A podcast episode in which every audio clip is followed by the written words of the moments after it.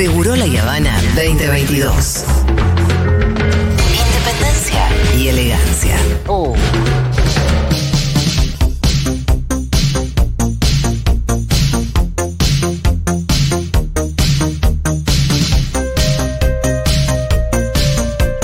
Yo antes de saludar formalmente a mi querido amigo y compañero Luca Fauno, voy a decir lo siguiente. Lo que escuchábamos antes era Gustavo Cerati haciendo los libros de la buena memoria. Y yo me propongo en este 2022, por una vez, hacer las cosas bien.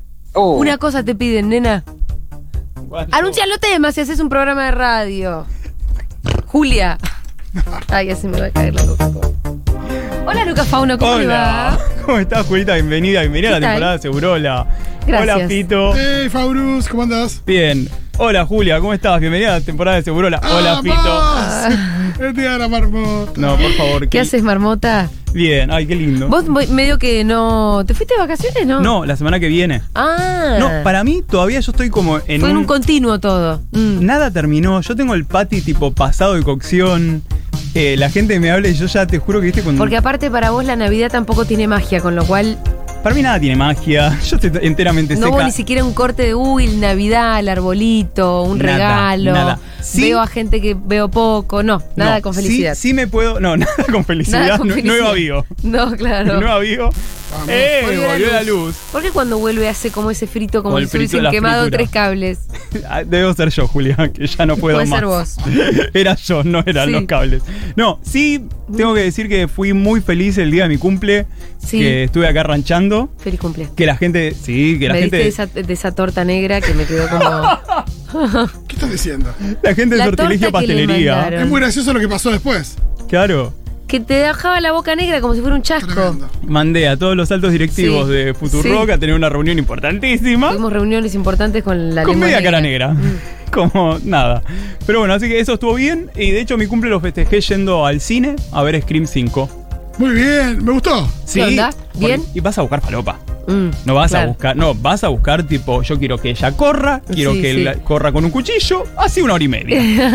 Me das y todo lo que queremos. Igual lo que sí me pasó fue que dos, dos soretes, que espero que a partir de ahora empiecen a cagar para adentro Sí. o todo lo malo que les pueda pasar, termina la película, Sí. eh, arrancan los títulos y veo que se levantan y se van. Sí. Digo, bueno, loco, estás tan manija. Y, eh, yo estaba atrás de todo, última Sí. fila. Se paran en la puerta del cine Sí. y hacen...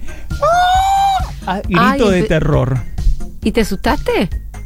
Un poco. Me parece un buen chasco. No, no porque. Hicieron una Se performance. le ha matado gente en el cine. ¿qué Le sé pegué yo? una piña a mi amigo, el de al lado, y una piña al de al lado. Del, ¡Ah! pero del perdóname, susto que perdóname. pegué, codazo, piña. Quiere decir que la película te deja asustado. Yo me asusto de todo, Julián.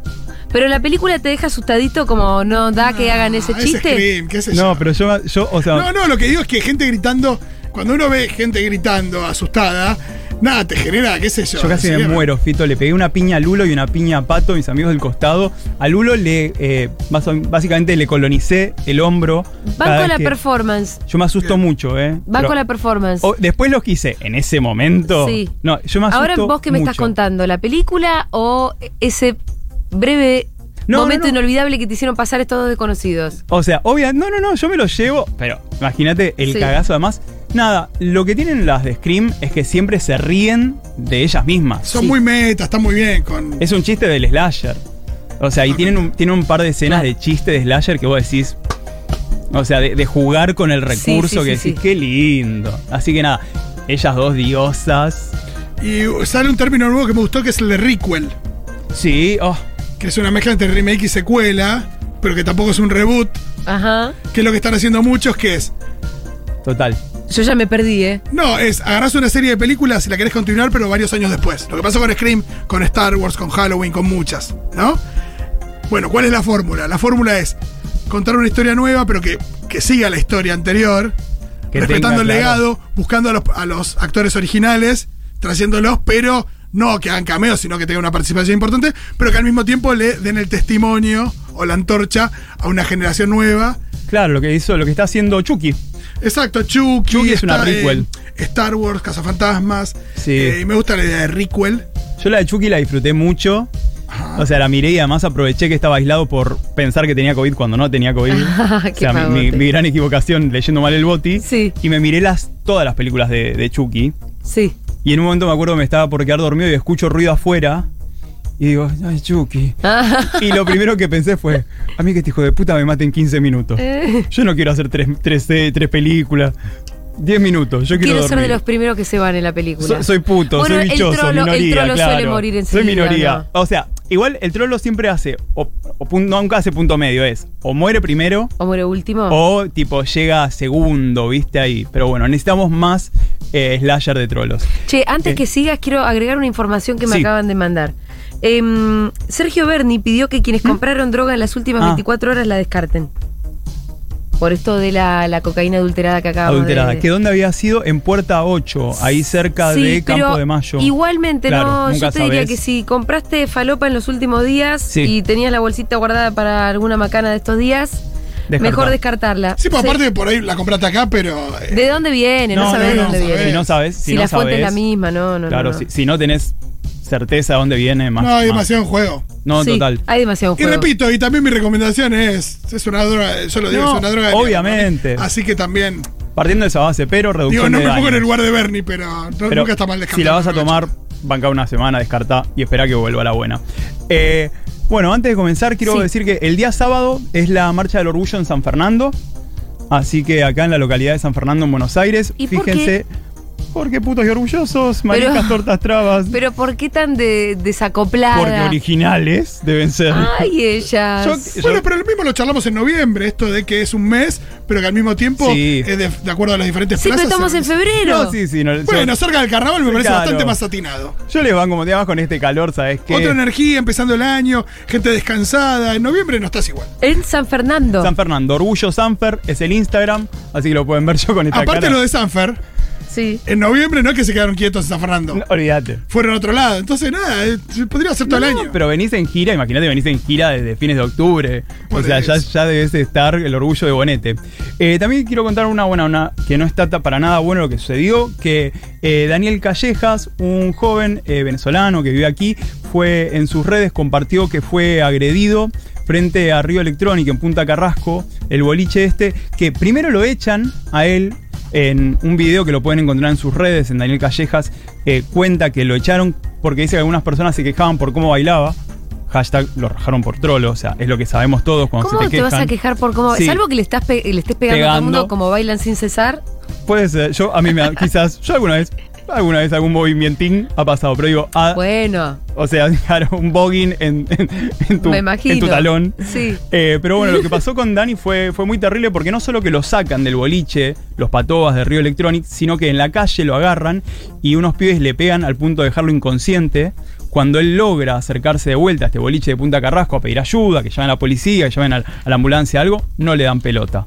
Entonces, también nada, eso Daniel en sus redes lo cuenta todo, lo que fue lo que sucedió, pero también tiene que ver con esto, tiene que ver con, más allá de lo que haya sucedido dentro del boliche y que lo saquen y demás, lo sacan, lo dejan en la calle completamente regalado, Sí. o sea, en Punta Carrasco, Claro. o sea, sin los documentos, nada, porque cuando lo sacan le queda todo adentro, no lo dejan agarrar las cosas para salir, se queda ahí en la calle, lo agarran unos pibes que seguramente se lo cruzaron, vieron la situación, lo cagan a piñas, un ataque homodiante, Sí. y cuando él vuelve a la puerta del boliche a pedir ayuda, nadie, o sea, ni le llaman a una ambulancia ni nada. Unas pibas que lo ven ahí, que lo encuentran inconsciente, son quienes lo ayudan. Sí. O sea, entonces hay toda una cantidad de escalas de homo-odio, desde obviamente las personas que lo agreden, hasta esta- estos patobas de seguridad, el boliche y demás, que, o sea, ni siquiera, no solo es homo-odio, es un mínimo de humanidad. Estás viendo una persona completamente desangrada. Si, si ves en su video, tiene todas las marcas Sí. inconsciente quedó de tanto que le pegaron. Y, y no fueron capaces de llamar a una ambulancia. O sea, así que ahí, bueno, vamos a seguir con eso. Ya hizo las denuncias ante INAD y todo. La columna de hoy es, empieza, es columna visual. Así que quienes estén cerca de un Google y demás, guarda si estás en un subte. Vos recordá que siempre que yo te tiro estas cosas, por ahí puede aparecer. No te digo un pito, pero algo siempre puede aparecer. Te aviso porque estás googleando. Sí. Igual Jane Pitwood, eh, que es de quien vamos a hablar, no, no subía James. pito- pitos. Ah. Y vamos a contar por qué. Ayer falleció a los 88 años este eh, ícono de el camp. Cuando hablamos de Jane Bidgood, siempre van a ver que hablamos del camp. Entonces hacemos una, una previa. ¿Qué es el camp? Eso te iba a preguntar. Susan Sontag lo define unos años después de las creaciones incluso de James Bidgood eh, y lo define en su texto Notas de- del camp como co- eh, que es el amor por lo no natural, por lo artificioso, lo exagerado. Lo más importante del camp es destronar lo serio, es extravagante, es marginal, lo cual también es interesante porque no es que está muy alejado de la idea de lo Pero opulento. perdón, el camp es una corriente artística. Eh, sí, Es un estilo, ¿no? estilística. O sea, Estilística, claro. es más estilística. Hay gente que lo plantea como que Es una no es. sensibilidad, si querés. Claro, lo plantean como que no es político. Para mí termina siendo político por todo lo que representa. Es como, bueno, yo tocado no es político y cuando lo ves es completamente político. Digo, drag queens totalmente. Películas como por ejemplo Camp serían Rocky Horror Picture Show. Claro, claro. Pink Flamingos con Divine y John Sí. Sí, Sí, en Waters. Digo, su va Claro. por ahí. Es, también es una crítica a la expectativa burguesa, no a la burguesía. Porque Ajá. es muy. Es opulento, pero desde lo marginal. Sí. Es con lo que vos tenés. No es, por ejemplo, el 2019, la palabra camp se puso muy de moda. ¿Por qué?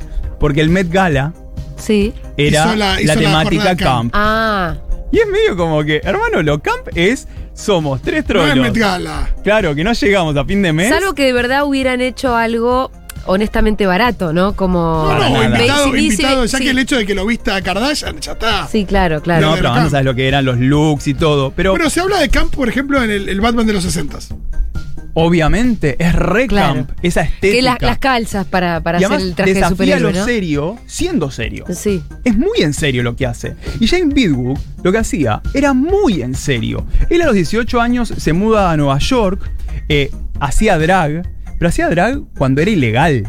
O sea, cuando era ilegal de que vos en un boliche estés vestido del género op- opuesto al Ajá. tuyo. O sea, una mirada súper binaria, estamos hablando de años 50. El fotógrafo empieza a sacar fotos en las revistas que aquí las hemos eh, nombrado, las revistas Beefcake. ¿Cuáles son las Beefcake? Mira, Julia, yo soy un chabón, Sí. eh, estoy yendo mucho al gimnasio, yo... Está todo bien, a mí me... Chabón, ¿qué vamos a comprarme? Las revistas de poses de gimnasio. Ajá. Eran, imagínate, todos Bien para chabones. trolo, ¿no? Claro, todos chabones en una mega zunga mostrando Sí, tipo muchos músculos. Sus músculos, no sé qué. Entonces, era la manera de traficar el porno gay en la época, Claro, cuando era ilegal. claro. Esas eran las revistas Beefcake de los años 50, les recomiendo algunos títulos. The Young Physique, o sea, eh, Muscle Boy. Ajá. Vos imaginate lo que era. Bueno, él empieza a laburar para esto. Pero ¿qué pasa? Sacando esas fotos. Claro, pero él dice, estas fotos son, eh, no- son chatas, no tienen nada. Y dice, yo quería sacar fotos como las que le sacaban a las mujeres en las, revi- en las revistas tipo Playboy. Extravagancia, una mansión, telas, eh, viste como decís, plumas, lentejuelas. Yo quería eso, no quería esto. En esa misma línea, ¿quién estaba? Dentro de su línea, pero en la antípoda, ¿recuerdan cuando hablamos de Tom de Finlandia? que era también un ilustrador que hacía todos estos chabones de cuero, de leather y demás. Él hacía lo mismo, también en las revistas Beefcake y demás, pero él lo que hacía que era la masculinidad llevada a tope. Ahí donde Los como que nace un poco el YMCA, ¿no? Claro, estos chabones, claro, estos Como- chabones de- como de el- machotes. Claro, Sí, claro, sí. pero pero que termina siendo un poco un icono gay el Total. marinero, ma- el, bombero. El leather, el de cuero. Claro. Eso era el universo Tom de Finlandia. El universo James Bidwood era lo mismo, pero la feminización de estos cuerpos, la delicadeza, estos cuerpos en eh, telas tipo lamé, en telas de plush, lentejuelas, perlas. Esa idea, es, esa, esa idea del twink, cuando, cuando hablamos de twink nos referimos a jovencitos, la imagen del jovencito. Eh, lo que hacía también James, James, acá está también lo camp. Él trabajaba haciendo vestuarios para los ballrooms. Los ballrooms no solo los ballrooms como los que hacemos nosotros, sino los, las fiestas de balls, las fiestas de sociedad y demás. Y hacía escenografías. ¿Y qué pasaba? Todo lo que iba sobrando Ah, se lo iba quedando para hacer se lo llevaba. De hecho, hay una tapa. Unos retacitos de terciopelo por acá. Claro. Y hay una tapa súper interesante, creo que es de Muscle Boy o alguna de estas, en la que pone a dos chabones súper musculosos en la puerta de una caverna marina. Sí. O sea, un nivel de trolo que decís te amo, pero esto, traficando esos cuerpos que queríamos, que queríamos ver. ¿Qué pasaba? En ese momento, él tenía que además cambiar mucho los colores, obviamente tapar los penes. De hecho, eh, recuerden que estamos hablando de un momento en el que vos no era eh, que vos sacabas la foto, me siento en la computadora e imprimo. No, vos qué tenías que hacer? Vos lo tenías que mandar a un laboratorio muchas veces. Y si Kodak te veía eh, toda esa piel Ah, o en el escaneo saltaba toda esa piel, Wow. te lo confiscaban. ¿Te lo confiscaban posta? Te lo confiscaban. Bueno, ¿saben quiénes cuentan mucho esto? Que es súper interesante. Las chicas. Qué loca, de- porque seguramente después la cantidad de pornografía infantil que van atravesados claro. sí. O sea, eh, las chicas de, a la hora de, de- de separar algo y de decir, poner bueno, un ojo crítico en algo, o Sí. sea, no. Acá en actividades de adultos consensuados, confiscado. Quienes cuentan mucho esto son las compañeras del archivo de la memoria trans. O sea que, por ejemplo, lo que tenían que hacer en su momento era encontrar un fotógrafo buena onda Sí. que o terminadas las fotos, queme los negativos o te los dé a vos. Claro. Porque imagínate, le llegaba a caer una redada o algo a esa persona y estaban tus negativos ahí. Ajá. No, claro. Y a vos te iban a ir a buscar por eso. Entonces, eh, él también, él tenía que cambiar mucho el tema de que no se vea piel, tapar, que, en el escaneo no aparezca nada de esto. Bueno, como le decía, él reciclaba todo esto porque él lo que quería era eso, era como convertir a estos chabones, a estos musculosos, a estos que vos veías en su momento, tipo que tenían unos labios que decís eh, pre-botox, pero decís, esto es, algo tiene que haber. Er- Esos amigos de él, obviamente todos trabajadores sexuales, gente de la noche y demás, que se copaban y iban haciendo fotos con él. En 1971, busquen esto que es muy interesante, él lanza un corto llamado Pink Narcissus. Pink Narcissus es un corto, creo que dura menos de media hora, que durante siete años él filmó en, en su departamento, como yo les dijese, en un departamento chiquito como este estudio, donde él vivía. Bueno, hoy corremos todo y acá vamos a hacer... Una película. No, o sea, hoy filmamos que esto es eh, Arabia. Me encanta. Hoy esto es, bueno, ahora otro día. Hoy esto es tu alcoba rosa con tu teléfono de tubo y vos mirándote al espejo mientras hablas. Porque eran todas las fantasías de esto, de un trabajador sexual. Ajá. Hay, hay escenas que a mí me Que encantan. iba cambiando la escenografía. Claro. Por ejemplo, había otra en el que él eh, hace como de un torero y el toro es un motoquero, todo de leather, que en la, punta, en la punta de la moto tiene los cuernos del toro. Hay otra en la que hacen como una danza del vientre y, ha- y hay una muestra hermosa dando vueltas con perlas todo el tiempo. Como van recreando esto, todas las fantasías del trabajador sexual. Todo en un ambiente mega pop, ¿Tiene una cosa explícita o no en términos de lo que No, se ve? no, en- creo que en unas, en algunos se veía alguna pija, sí, pero, pero es todo tan. eh, hay, hay algo tan barroco, tan grotesco, tan kitsch. Y siempre todo esto desde el lugar de- de- del orgullo, ¿no? Como buscar hacer esto. Sí. O la sea, tapa de, por, porque estoy mirando acá, es de, mm, de como una criaturita que podría ser de sueño de una noche de verano. ¿no? Total, es que él laburaba Un mucho. fauno. Un faunito. Un faunito, eh, Hay un total. faunito. O sea, laburaba mucho de eso, como lo onírico. Él se iba a lo onírico. Mientras lo tenemos a Tom de Finlandia haciendo estas masculinidades terribles en Más blanco y negro. class. Claro, y más y blanco y negro. Y, y el escenario era eh, chupar pija en un parque, en un bar, en un barco. Él era esto, Arabia. eh, el fondo del mar. Hay una escena también donde hay uno que va como nadando por el fondo del mar y todo filmado en ese, en ese mini me- me- medio ambiente, ni monoambiente. Claro.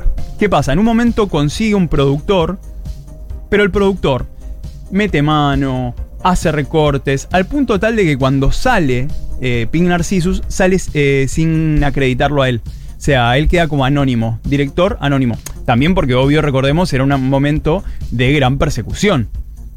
O sea, se perseguía mucho eh, esto. O sea, si bien se flasheaba post Stone o el año 70, liberación sexual, no se olviden que seguimos siendo trolos. O sea, que sigue habiendo como una doble moral de, bueno, sí, sí, sí, pero hasta acá.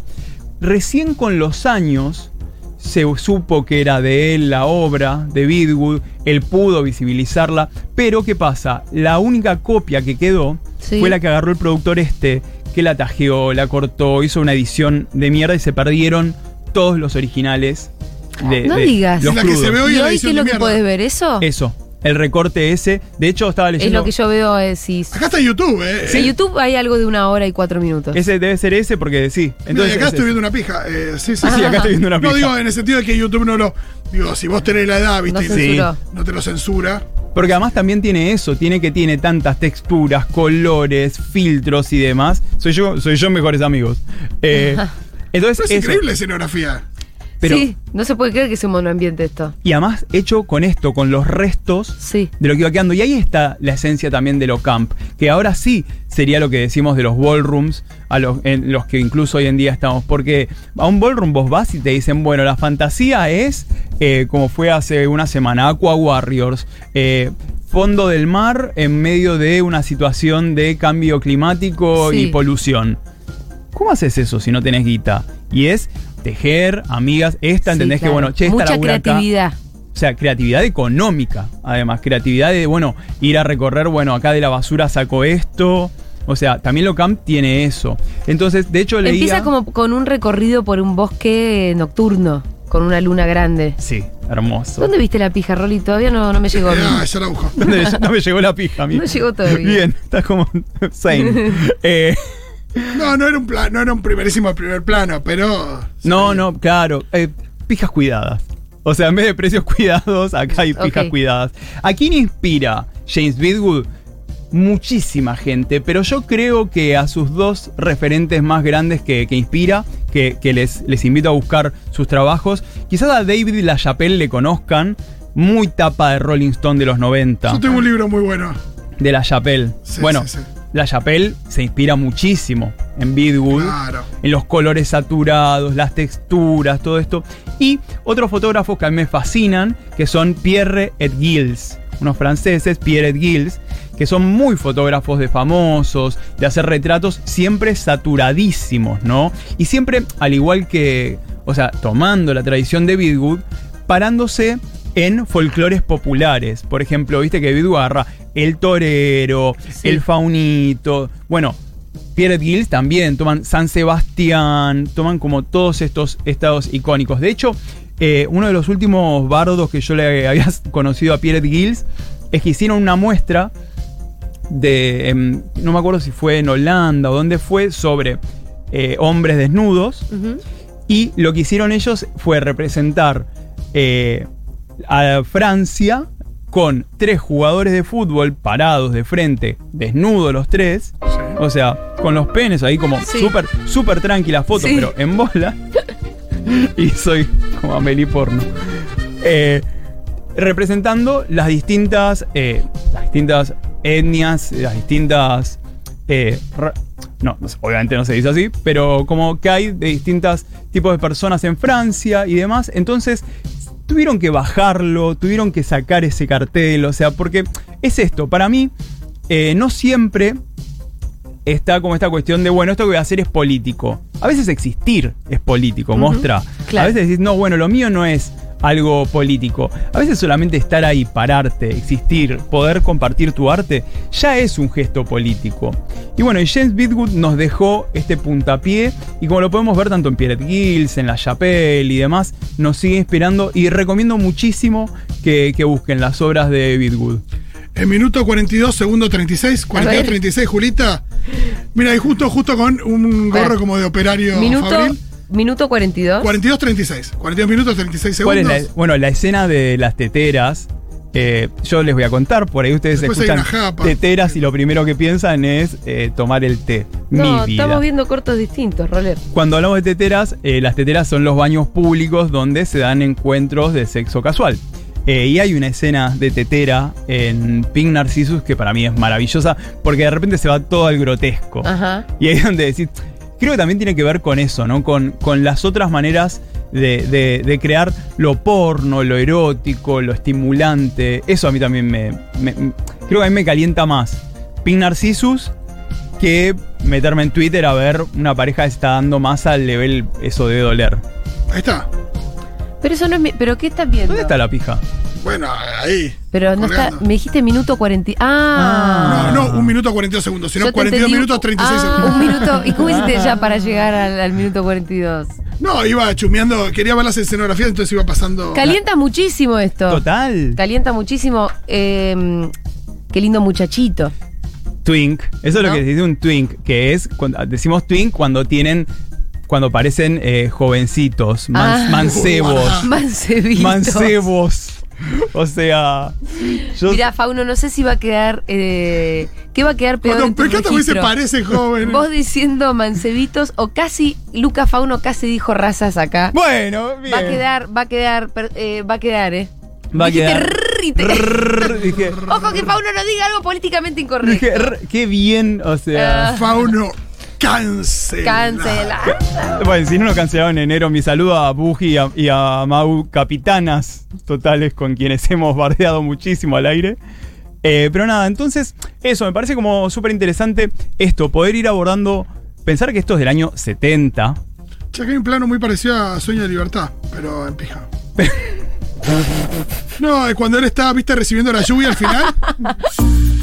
¿Vieron cuando él recibe la lluvia al final, cuando se escapa? Sí, ¿Qué sí. lluvia? Para, ¿lluvia de qué? No, no, lluvia. En la película es lluvia, lluvia común. Igual Pero a lo lluvia normal. Escucha, escucha, Fauni. ¿A Poné. quién están, eh, ¿a quién están lluviando? Rolo, ¿podés poner por favor minuto? Bueno, esto pasa cuando le mostrás porno gay a heterosexuales. Mirá, mirá, che. ¿Sabes Mirá este qué? Saqué este a pasear dos héteros. Mirá este La plano. miro. Decime si no es parecido al Sueño de Libertad de la lluvia. Sí, Pero muy plano. Pero escúchame, eh, Fito está haciendo una crítica cinematográfica. yo lo que no sé si- Chele. Sí. No, no, me parece que está buenísimo. No ¿Podés es hermoso. Mejor Chile. ¿Podés poner por favor el minuto vei- 27.33 27.30. para ver esta pija cuidada? En realidad es Necesito que alguien haga el logo 27 de pijas cuidadas. 27.40. con lo de Precios cuidados. muy cuidado esto, ¿eh? Ay. Es, es ¿Hay medio- pajarito? ¿Qué hay ahí? ¿Pajarito? No es una poronga, Pijita, Fito. Rolo. No, pero no ves aquí un pajarito que Pero le está como bailoteando entre sus manos. Chele. Parece un pajarito. Sí. Por eso, parece un pajarito ahí como Pero un no, efecto medio, eso es medio un sopapeo a la bobona. No Cuidado todo, ¿eh? Sopapeo. Ya No, venimos. está- pajarito literal. Ah, pero, ¿En dónde? ¿En la pija?